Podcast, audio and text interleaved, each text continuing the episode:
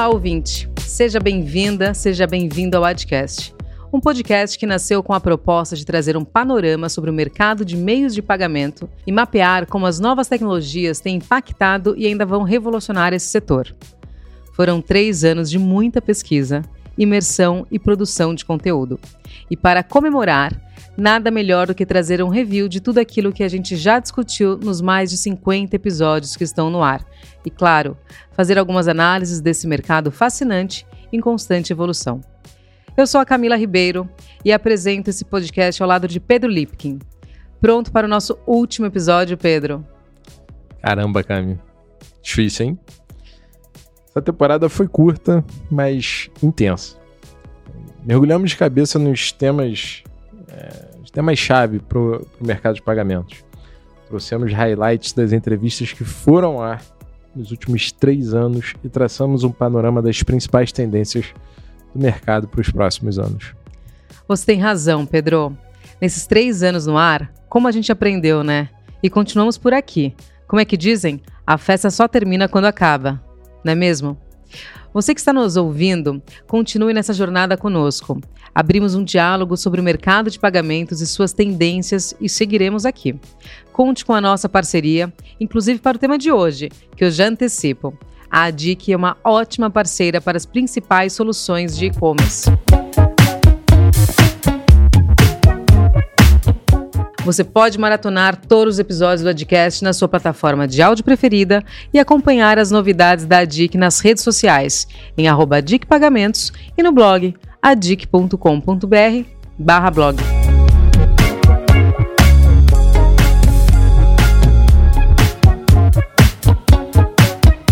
Como você já antecipou, o tema de hoje é Marketplace e e-commerce.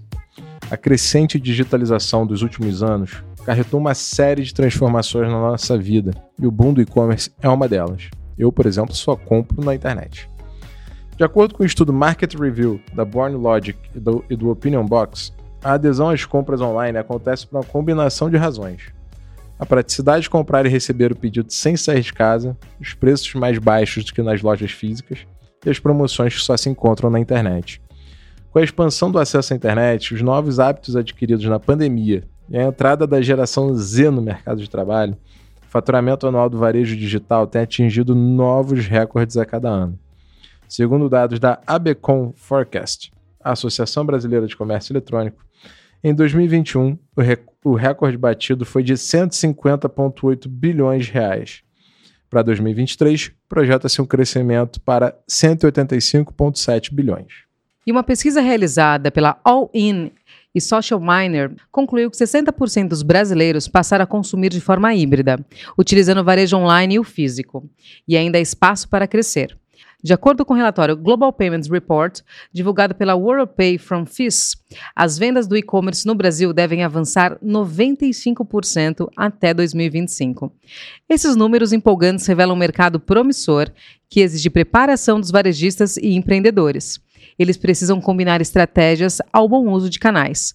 Vamos ouvir o que o Thiago Baeta, fundador do E-Commerce Brasil, disse sobre o assunto no sexto episódio do podcast. Antes de 2020, antes da pandemia, o e-commerce representava 5% do varejo. É, passada a pandemia, em maio do ano passado, já era 12,5%, se eu não me engano. É, você entrega produtos em pouquíssimos dias em qualquer canto do país. Sem dúvidas, a pandemia catalisou o processo de digitalização e podemos dizer que foi um marco para o desenvolvimento do e-commerce e do marketplace. Mas o cenário avança tão rápido que hoje temos novas questões e novas demandas, como a experiência do usuário, o cross-border, o conversational commerce e o unified commerce. Temos um universo a desbravar e temos e temas obrigatórios para quem quer ter sucesso no comércio digital. Com certeza, Pedro. Entre as maiores empresas do mundo estão empresas de e-commerce. Alibaba na China, Amazon e Apple nos Estados Unidos, Mercado Livre na América Latina. A Alibaba, sozinha, processa mais pagamentos através de sua rede do que a Visa e a Mastercard combinadas globalmente. É um movimento muito forte e dinâmico. Vamos ouvir o que o Thiago disse.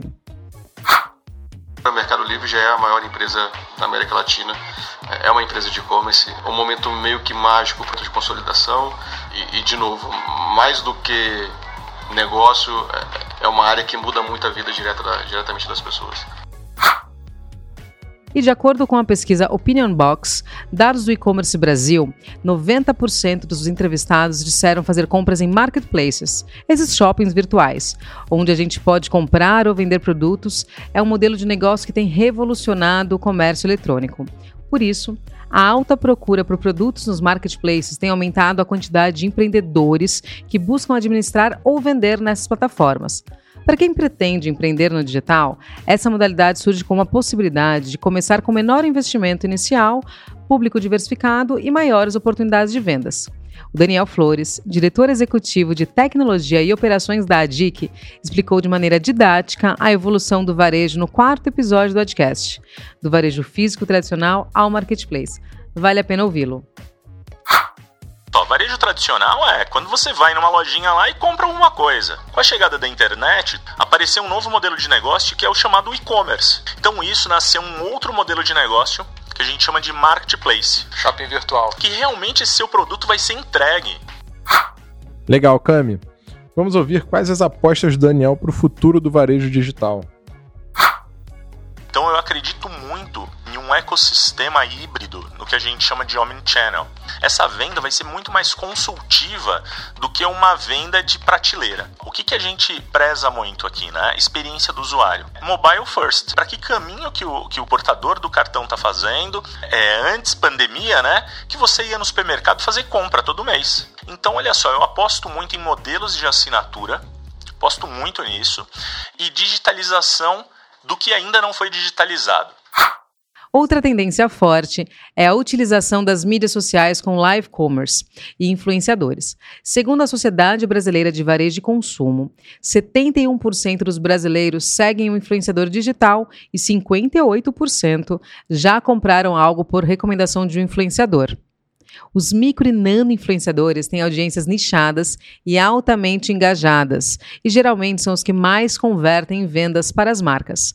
Essa é uma estratégia trilhada por marcas inovadoras que estão terceirizando a produção de conteúdo e deixando na mão de seus creators, como são chamados, para criar conexão genuína com o público e proporcionar um pool de conteúdos mais autênticos e com maior engajamento. Mais uma vez, vamos ouvir o que o Thiago falou sobre este caminho eu acho que o grande apelo do live commerce é o, é o lado social dele. A Unilever já trabalha com 20 mil micro-influenciadores. Enfim, muda muito essa, essa, a, esse trabalho social do que eram as redes sociais simplesmente há pouquíssimo tempo atrás. Né? E no mundo globalizado, o comércio varejista também atravessa fronteiras. Vamos falar sobre cross-border, uma experiência de e-commerce que atravessa os limites territoriais dos países e é uma tendência sem volta. Em maio de 2021, conversamos com dois experts no assunto. A Fernanda Zago, CEO da WePayout, e o Daniel Pomerank, que estava à frente da área comercial de soluções digitais da DIC na época. Vamos ouvi-los. Bom, o cross-border né, é um termo utilizado para especificar uma negociação que, né, como o nome diz, ele cruza fronteiras. Né? Comerciantes fora do Brasil querendo vender para consumidores aqui do Brasil. A logística ela é uma das vértebras dessa espinha. A entrega, a logística, o preço, os métodos de pagamento, a conversão das moedas, prazo de entrega, pós-venda e atendimento ao cliente, entre outros. Sucesso no país onde ele vai operar. E agora vamos ouvir o Daniel falando sobre como o Brasil se enquadra nesse xadrez do cross-border.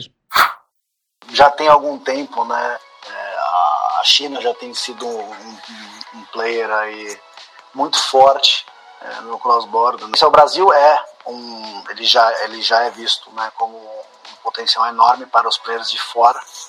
Né, então, principal hub da, da América Latina, acho que indiscutivelmente, a quantidade de consumidores que a gente tem. Outra tendência do mercado de vendas online é o conversational commerce, que acaba sendo uma extensão do comércio digital, quando o cliente quer tirar uma dúvida sobre um produto, fazer uma pesquisa ou até mesmo se conscientizar sobre a compra de um produto. Vamos ouvir o João Santos, CEO da Clix, nosso convidado em setembro de 2021. Comércio conversacional, o conversational commerce, ele na verdade o que ele visa transformar é essa venda digital numa uma jornada, quase uma conversa. E aí tem o WeChat, que acaba sendo o principal referência né, da Tencent, por esse caminho do conversational commerce. Se eu tenho uma persona da melhor idade, isso eu vou atendê-la de uma forma. Personalizar o atendimento de acordo com cada, com a sua persona, com a cliente que você está atendendo. É isso. A tendência é personalizar e valorizar a experiência de cada cliente, usando a tecnologia para simplificar a interação com o usuário. Essa é uma preocupação recorrente aqui na DIC. E o Daniel Flores falou sobre isso. A pior coisa que existe aqui, tomando conta, e é o que a gente preza muito aqui na DIC, a experiência do cliente, a DIC investe muito em tecnologia, investe muito em segurança da informação, que a gente investe, investe muito e tem que ser investido cada vez mais. E agora, vamos ouvir o que o Tiago Baeta falou sobre o mesmo tema. Todo o grande objetivo de, da tecnologia, do e-commerce, etc., é melhorar a experiência do cliente, o UX. A gente avançou bastante nisso. Quanto aos entraves do e-commerce, todo mundo com quem a gente conversou foi unânime em responder sobre o checkout e como a ampliação das formas de pagamento auxilia no aumento da conversão das vendas, com destaque para o Pix, que é conveniente para o cliente e para o vendedor, por ser instantâneo. Vamos ouvir o que o Gastão Matos, CEO da G Matos, uma consultoria especializada em e-commerce, falou sobre isso. Um dos fatores importantes é entender a influência do Pix. Ele é disruptivo porque ele é instantâneo.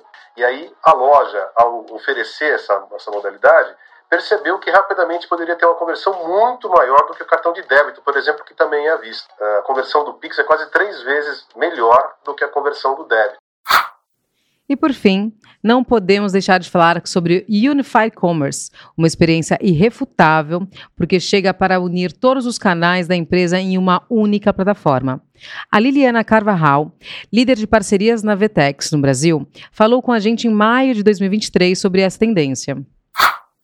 Omnichannel quer dizer que você, como lojista, tem diferentes canais de compra. No Unified Commerce, no comércio unificado, aí você junta e coloca uma só jornada de compra para o usuário final, que toda a informação dos dados está centralizada dentro de um sistema que faz esse comércio unificado acontecer, tanto no digital como no offline. O que eu esperaria é criar que ele contemple novos canais, o live commerce ou também o canal do WhatsApp. Vai ter muitos dados, muita informação que vai ser estudada ainda, mas vai gerar facilidade na compra. E não vai ter limites, né? O cross-border também está chegando para isso. No mundo todo, Uau. identificando um comprador só. Definitivamente vivemos um, um cenário disruptivo, onde cada vez mais as fronteiras dos mundos físico e digital ficam borradas. Queria dizer que é um privilégio fazer parte da DIC dessas transformações todas, trabalhando para melhorar as nossas experiências nesse novo universo que se desenha à nossa frente. Cami, também foi um privilégio estar aqui com você no Nadcast, trazendo conteúdos tão relevantes para os nossos ouvintes. Obrigado pela confiança e parceria. A nossa jornada não acaba aqui. Ah, obrigada, Pedro. Foi uma honra para mim dividir tantos episódios com você. Foi uma aula atrás de outra aula. E você, que prestigiou o Adcast, o nosso muito obrigada.